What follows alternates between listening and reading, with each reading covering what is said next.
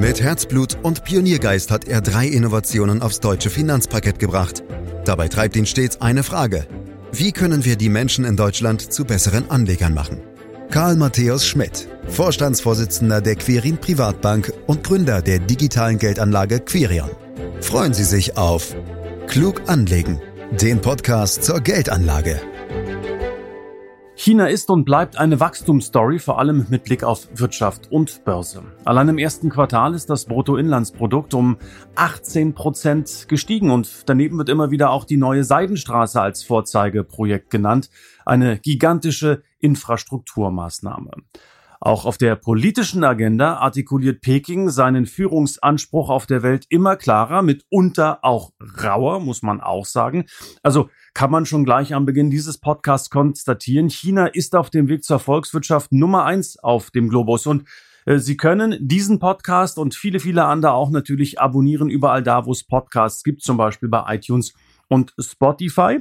Und dann können Sie auch morgens, mittags, abends Karl Matthäus Schmidt hören als Vorstandsvorsitzenden der Quirin Privatbank AG und Gründer der digitalen Geldanlage Quirion. Hallo Karl. Hallo Andreas. Ja, wenn du China hörst, äh, welche Bilder löst das in dir aus? Also was fällt dir als erstes ein? Ja, du weißt, dass ich gerne esse, auch gerne asiatisch und deswegen denke ich erstmal an dampfende Woks. Ja, aber äh, wenn ich äh, das ernst betrachten soll, deine Frage, dann denke ich natürlich an den Wirtschaftsboom, an diesen gigantischen Fortschritt, an äh, Technologieeinsatz. Leider denke ich natürlich auch an den Ursprung des Covid-19-Virus.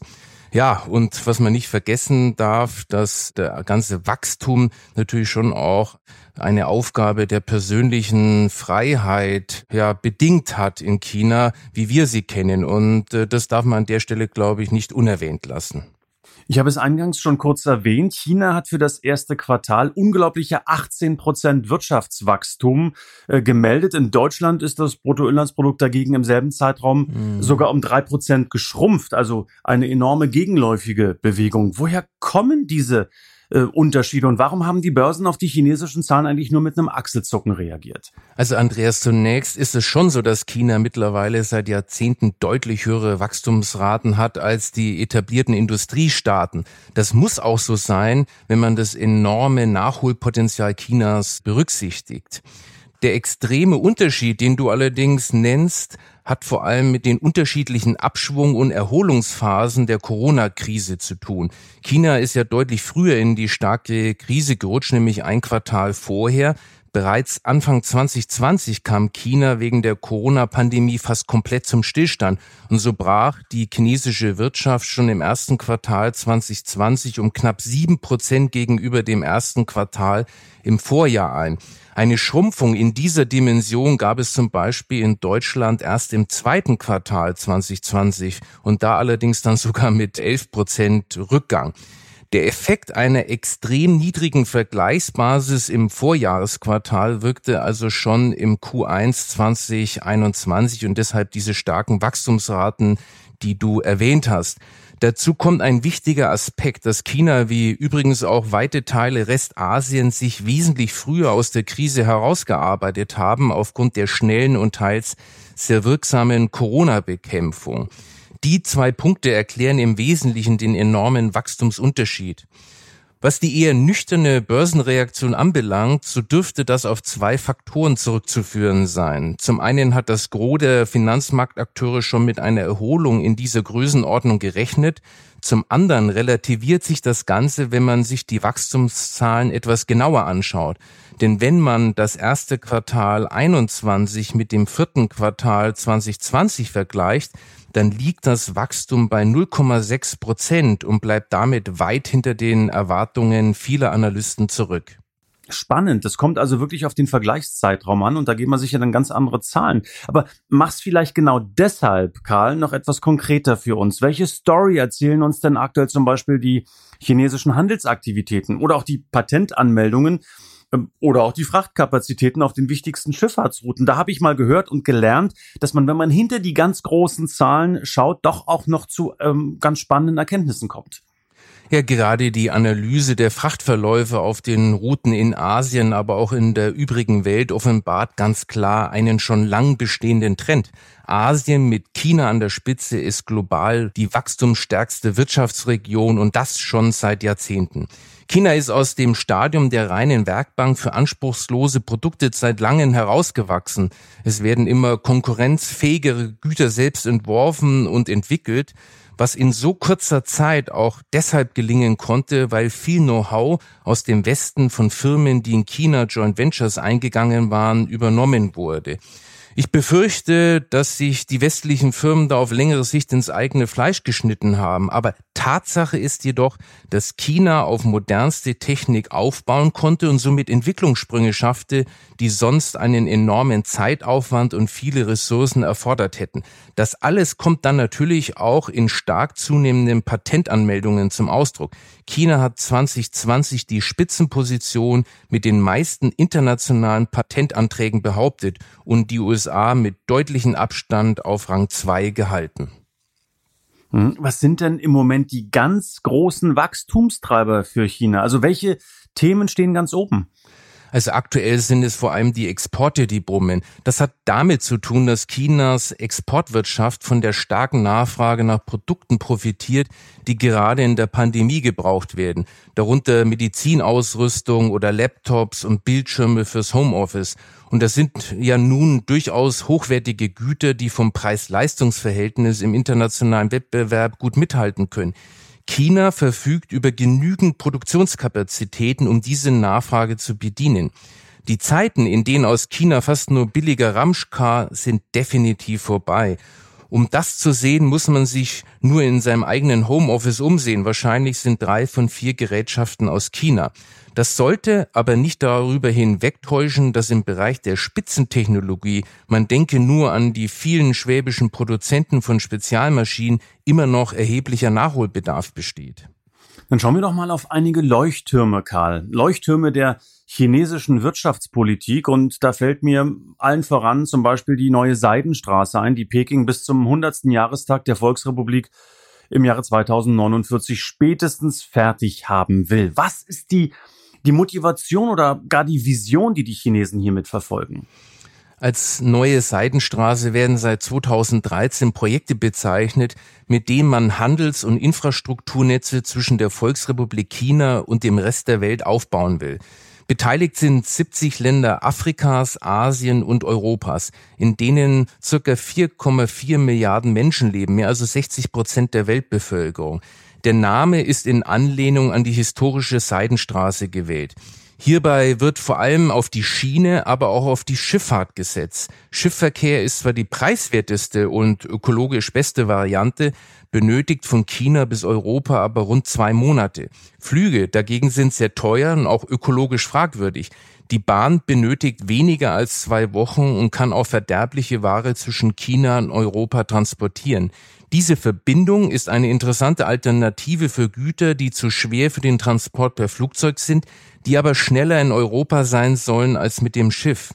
Ein Teil des Gesamtprojektes auf einer Schienenstrecke von 11.000 Kilometer ist bereits gebaut. Diese Initiative zeigt ganz klar vom unbedingten politischen Willen, ökonomisch die Nummer eins zu werden.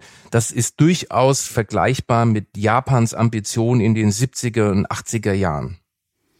Karl, ich habe es eingangs erwähnt, die Seidenstraße endet in Europa und man kann es auf den ersten Blick kaum glauben, sie endet exakt in Duisburg. Hatte ich bisher ehrlich gesagt nicht so als Nabel der Welt in Erinnerung und die Duisburger werden es mir jetzt bitte, bitte verzeihen. Aber dass man in Peking bei der KP-Führung über Duisburg genauer nachgedacht hat, das war im ersten Moment dann doch etwas schräg. Also warum gerade Ruhrgebiet? Ja, das Ruhrgebiet war ja auch mal das Herz Europas, aber das ist bestimmt nicht ja, der stimmt. Grund für das heutige Ende der Seidenstraße, denn die endet äh, tatsächlich im Duisburger Hafen, also nach den 11.000 Kilometer gebauten Schienen. Und Duisburg ist der größte Binnenhafen Europas. Den nennt man übrigens Duisport und bietet mit seiner zentralen Lage die besten Bedingungen, um Waren optimal in Europa zu verteilen, also per Schiff, per LKW oder eben dann auch weiter mit der Schiene. Die Standortwahl wurde aufgrund ausgeklügelter chinesischer Infrastrukturanalysen bestimmt. Dabei wurde eine langfristige Entwicklung und Bedarfsprognose zugrunde gelegt, nach der das Transportaufkommen massiv anwachsen wird. Der Duisport kann das eben auch stemmen. Einmal mehr wird hier die sehr langfristige Planungsorientierung der Chinesen deutlich. Mhm. Ja, absolut. Ja, man denkt da eben halt äh, wohl wirklich nicht in Legislaturperioden, wie das häufig in Europa oder auch in den USA zu beobachten ist. Aber apropos Deutschland, Karl, quasi als Antwort auf das deutsche Industrie 4.0 Projekt gibt es in China das 10-Jahres-Programm Made in China 2025. Zumindest wird das von vielen so interpretiert. Was hat es damit auf sich? Also Andreas, erstmal muss ich dich ein Stück weit korrigieren, auch wenn ungern, immer, ungern, doch, doch, doch, auch äh, wenn immer davon geredet wird, aber ein staatlich gesteuertes Industrie 4.0 Programm gibt es in Deutschland oder auch in Europa nicht. Und das ist aus meiner Sicht auch gut so, denn der Staat hat sich bei der langfristigen Industrieprojektplanung bisher nicht gerade mit Ruhm bekleckert. Doch zurück zu deiner Frage. Der Masterplan Made in China 2025 aus dem Jahr 2015 wurde von der chinesischen Führung mittlerweile von einem neuen Fünfjahresplan abgelöst, in dem China an die Politik der einheimischen Innovation von 2006 anknüpft. Der Hintergrund ist, dass der Made in China 2025 Plan im Ausland große Irritationen über die großspurig angekündigte Technologieführerschaft Chinas ausgelöst hat. Das wurde vor allem von den USA als Drohung empfunden. Obendrein kamen noch Vorwürfe des Urheberrechtsdiebstahls durch US-Präsident Donald Trump auf und daher wird der Plan heute gar nicht mehr erwähnt. Stattdessen wurde mit dem neuen Fünfjahresplan, der im März im Volkskongress verabschiedet wurde, ein neuer Wirtschaftskurs eingeschlagen. Er wird mit dem Schlagwort der zwei Kreisläufe beschrieben. Dabei soll die Strategie von Staats- und Parteichef Xi Jinping die innere Zirkulation fördern, also heimische Nachfrage und eigene Innovation. China will sich unabhängiger von den USA und dem Rest der Welt machen. Der äußere Kreislauf, Handel und ausländische Investitionen sollen diesen Hauptmotor weiter unterstützen. Du hast es ja vorhin schon angesprochen, Karl. China, du hast es, glaube ich, diplomatischer gesagt, wenn ich das sagen darf. Ich sag's anders. China galt lange Jahre als Weltmeister im Kopieren von westlichen Produkten. Raubkopierereien war ein Riesenthema, auch in den Wirtschaftsbeziehungen. Äh, trotz der gerade von dir erwähnten Stolperer entwickelt sich China hier also klar weiter. Welche Wege beschreiten die Chinesen, um die eigene Kreativität mehr zu nutzen und natürlich auch um eigene, hochwertige Produkte zu produzieren? Ja, China hat es wie bisher kein anderes Land geschafft, in so kurzer Zeit Anschluss an viele westlichen Top-Produkte zu finden. Die letzten Meter bis dorthin sind natürlich die schwersten, denn immer nur gewiss auf einem sehr hohen Niveau zu kopieren, schafft keine neuen Weltmeister. Und die aktuellen Marktführer schlafen natürlich auch nicht. Den Unterschied in den wirklichen Spitzentechnologien habe ich ja schon erwähnt. Um das Ziel der Technologieführerschaft zu erreichen, ist eigene Kreativität also eine Grundvoraussetzung. Dass China diesbezüglich auf dem richtigen Weg ist, zeigen die deutlich steigenden Patentanmeldungen.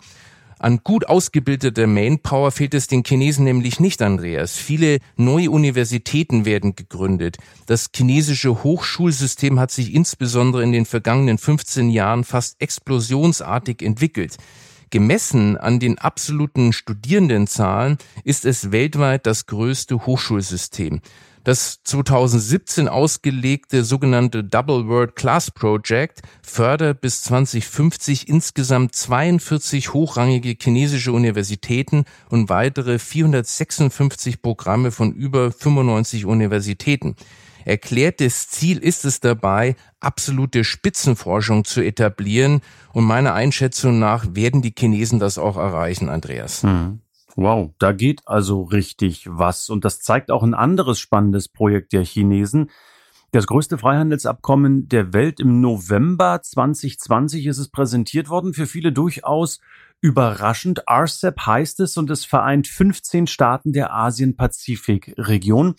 Ähm, Im Mittelpunkt steht vor allem die Senkung von Zöllen, um ja, Lieferketten günstiger und effizienter zu machen, gerade eben im Asien-Pazifik-Raum. Aber was bedeutet dieses Abkommen konkret für Chinas Wirtschaft, Karl? RCEP steht für Regional Comprehensive Economic Partnership. Diese neue Freihandelszone, zu der auch die drittgrößte Wirtschaftsmacht Japan und der Rohstoffgigant Australien gehören, ist ein Meilenstein für Chinas Führungsanspruch. Die Dimensionen sind gewaltig. Rund 2,2 Milliarden Menschen leben in dieser Freihandelszone. Die Mitglieder stehen zusammen für 30 Prozent des Welthandels. RCEP ist also ein bedeutender Bestandteil der sehr ambitionierten chinesischen Expansionspläne. Und das ist möglicherweise auch im Rest der Welt angekommen. Das Handelsblatt beispielsweise hat von großer Verunsicherung innerhalb der Europäischen Union geschrieben, eben angesichts äh, der Dimension dieses Freihandelsabkommens. Also, Karl, muss sich Europa und damit auch die traditionell starke deutsche Exportindustrie vor diesem neuen Pakt fürchten? Also die Meinungen sind geteilt. Also Kritiker führen zum Beispiel an, mit dem künftig verbesserten Marktzugang chinesischer Unternehmen in die anderen Staaten der neuen Freihandelszone würden sich gleichzeitig die Absatzmöglichkeiten für deutsche Unternehmen verschlechtern. Ich sehe das Ganze eher positiv in dem Sinne, weil freier Handel letztlich allen Beteiligten nützt. Fakt ist, die Länder der RCEP sind wichtigster Exportmarkt außerhalb der EU für deutsche Unternehmen. Im Jahr 2019 hat Deutschland Waren in Wert von 173 Milliarden Euro in die RCEP-Staaten exportiert. Dieses mehr als die Ausfuhr zum gesamten amerikanischen Kontinent. Ja, der Konkurrenzdruck bei einigen Produkten aus der Freihandelszone, mit denen Deutschland im direkten Wettbewerb steht, nimmt zu. Aber europäische Unternehmen, die dort erfolgreich investieren und Wertschöpfungsketten aufbauen, werden gleichzeitig deutlich von den daraus resultierenden verbesserten wirtschaftlichen Umfeld profitieren. Unterm Strich sehe ich das weniger als Konkurrenzveranstaltung, sondern vielmehr als Chance mit Vorbildfunktion für andere Wirtschaftsräume. Ja, und es zeigt aber auch einmal mehr, dass man da wirklich strategisch vorangeht. Und da möchte ich einen Gedanken, den wir vorhin schon hatten, Karl, nochmal aufgreifen. Also der Westen, der vergleichsweise kurzfristig denkt, nämlich in Wahlperioden, werde ich wiedergewählt als Regierungschefs in vier oder fünf Jahren. China denkt da eher in Dekaden, so mein Eindruck. Also ist das am Ende vielleicht der entscheidende Vorteil? Ja, da sprichst du eine beliebte Denke an, Andreas. Nach dem Motto, autokratische Staaten sind wirtschaftlich erfolgreicher, weil sie nicht oder kaum von Wahlergebnissen abhängig sind. Vordergründig klingt das, bewusst unabhängig von den menschenrechtlichen Nachteilen einer Autokratie, schlüssig. Dies scheint eine wesentlich strategische Denke mit langfristiger Stringenz zu ermöglichen. Aber andererseits birgt das auch die Gefahr, in einer strategischen Sackgasse zu landen. Bisher hat China wirtschaftlich im Wesentlichen zwar alles richtig gemacht, aber das muss ja nicht so bleiben. Und dann gibt es keinerlei institutionalisierten Korrekturmechanismus. Also nein, ich sehe Autokratien nicht im Vorteil. Mhm. Wo Chancen sind, über die wir ja schon ausgiebig gesprochen haben, Karl, lauern natürlich auch äh, immer Risiken. Also wo liegen die aus deiner Sicht für Chinas Wirtschaft? Wo siehst du etwaige Probleme? In China gelingt seit Jahrzehnten ein echtes Wirtschaftswunder. China hat wirtschaftlich wirklich Unglaubliches geleistet. Ich will dich nur dran erinnern, dass in den Jahren 1959 bis 61 in China die größte Hungersnot in der Geschichte der Menschheit gewütet hat. Rund 40 Millionen Menschen sind dabei verhungert. Nach allem, was wir wissen, hungert mittlerweile keiner mehr. Aber du hast mit deiner Andeutung recht, denn wo viel Sonne ist, ist auch viel Schatten. Ich glaube, dass die Probleme letztlich aus der Spannung zwischen wirtschaftlicher Freiheit einerseits und politischer Unfreiheit andererseits resultieren. Und diese Spannungen mehren sich, während die Staatsmacht weiterhin versucht, jedes kleinste Detail zu kontrollieren, zeigen die Demonstrationen in Hongkong oder auch zunehmende Unruhen in Landesinneren, dass es unter der Oberfläche durchaus brodeln kann. An den U-Bahn-Stationen stehen unzählige Aufpasser der paramilitärisch organisierten Polizeieinheit der Volksrepublik China. Wer zum Beispiel aktuell in den Luxus-Shopping Mall Oriental Plaza, die sich nur wenige hundert Meter vom Platz des himmlischen Friedens befindet, einkaufen möchte, muss durch weiße Pavillons mit Metalldetektoren und Taschenscannern auf einen Nenner gebracht, Peking befürchtet hinter jedem Baum ein Regimekritiker. Der aufgeklärte und politisch interessierte chinesische Mittelstand duldet diese Kontrollen vorerst noch, denn die Wirtschaft und der persönliche Wohlstand ist den meisten wichtiger als mehr persönliche Freiheiten. Aber es gibt durchaus auch wirtschaftliche Unzufriedenheit. Chinas IT-Talente fordern endlich bessere Arbeitsbedingungen, wollen sich von Alibaba, Huawei und Co. nicht länger ausbeuten lassen. Die Arbeiter an den Fließbändern sprechen von unmenschlichen Belastungen, die durch die 72-Stunden-Woche ausgelöst werden, dem man durch die rigiden Kontrollen sich auch nicht entziehen kann. Die Selbstmordraten sind bei ihnen überdurchschnittlich hoch. Obwohl viele Chinesen noch bereit sind, zahllose Überstunden zu leisten, hat sich in einigen Regionen und Gruppen längst der Wunsch nach mehr Lebensqualität durchgesetzt. Eine prosperierende Wirtschaft ist also für Chinas Wirtschaft auch deshalb essentiell, weil damit Unruhepotenzial in der Bevölkerung eingedämmt wird.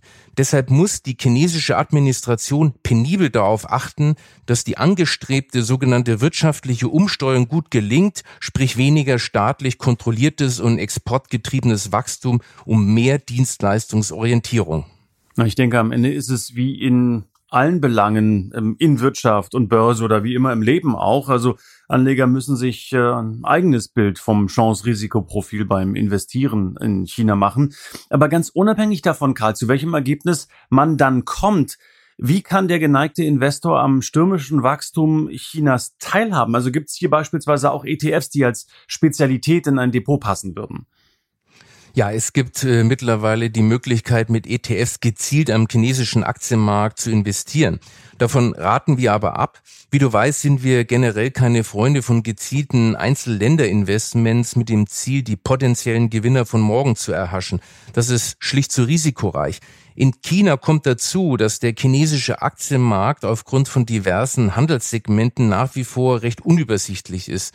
Vom Wachstum Chinas profitiert man letztlich mit einem international breit gestreuten Aktienportfolio am besten. Und zwar nicht nur durch den Anteil an chinesischen Aktien an einem globalen Kapitalverteilung orientierten Depot, der beträgt ja nur circa fünf Prozent, sondern man profitiert auch durch den Anteil von einer Vielzahl anderer Aktien rund um den Globus, die stark von Chinas Wachstum profitieren. Dazu zählen auch zahlreiche Unternehmen in Europa und in den USA.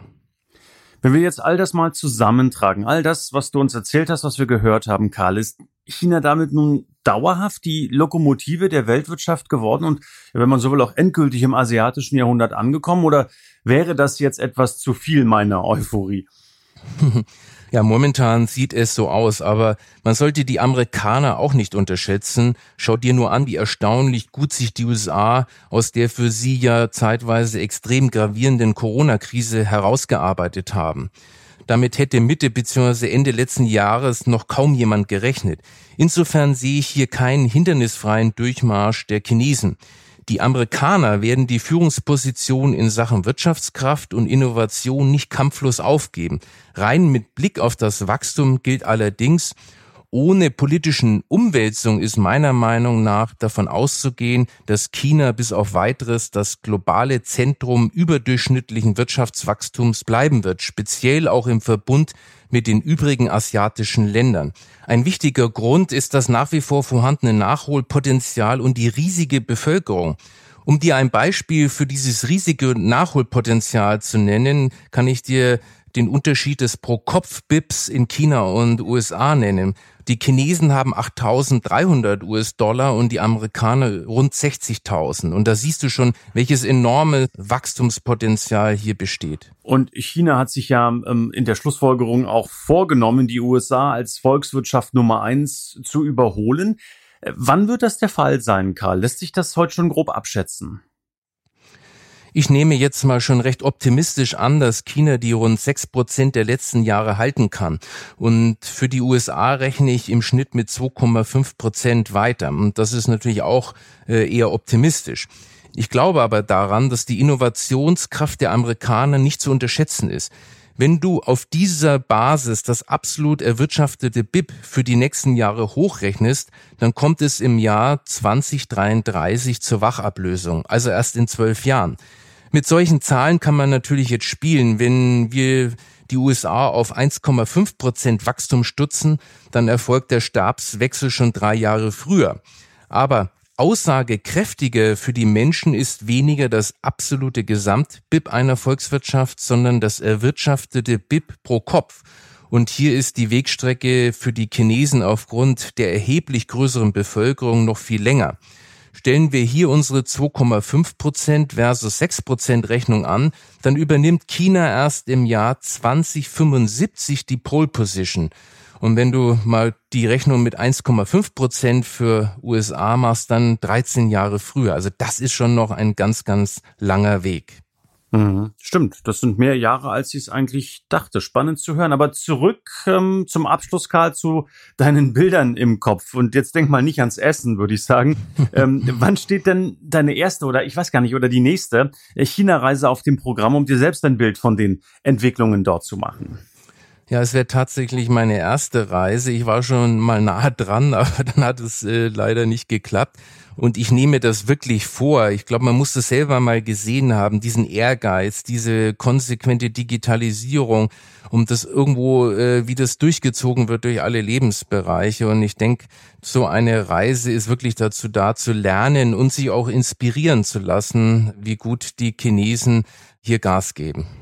Ja, unbedingt. Vor allen Dingen, wenn es Corona wieder vollumfänglich zulässt, ist das sicherlich eine Bewusstseinserweiterung, so würde ich es vielleicht formulieren. Ich sage ganz herzlichen Dank an Karl Matthäus Schmidt für diesen Podcast zum Thema China. Ich habe es eingangs erwähnt, meine Damen, meine Herren, Sie können diesen Podcast und all die anderen damit automatisch, wenn man so will, äh, auch direkt abonnieren, egal wo, iTunes, Spotify, überall da, wo es Podcasts gibt. Wenn Ihnen diese Folge gefallen hat, dann bewerten Sie uns gerne, empfehlen Sie uns weiter. Wenn Sie Fragen haben, stellen Sie die gerne unter podcast.quirinprivatbank.de und ein letzter Hinweis sei gestattet. Mehr Infos zu diesen und ähnlichen Themen finden Sie dann auch auf www.quirinprivatbank.de. Und dann sage ich wie immer herzlichen Dank fürs Lauschen. Das war Klug anlegen. Der Podcast zur Geldanlage der Quirin Privatbank mit dem Vorstandsvorsitzenden Karl Matthäus Schmidt. Wir freuen uns über Ihre Rückmeldungen und Themenwünsche, die Sie uns gerne an podcast.querinprivatbank.de senden können. Die Quirin Privatbank steht für echte Unabhängigkeit, da sie auf Provisionen und hauseigene Produkte verzichtet. Das innovative Anlagekonzept Markt, Meinung, Wissen beruht auf bewährten Erkenntnissen der Finanzmarktforschung und investiert frei von Prognosen in den weltweiten Kapitalmarkt. Die Bank unterstützt interessierte Anleger bei der Altersvorsorge und dem langfristigen Vermögensaufbau. Mehr Informationen erhalten Sie unter querinprivatbank.de.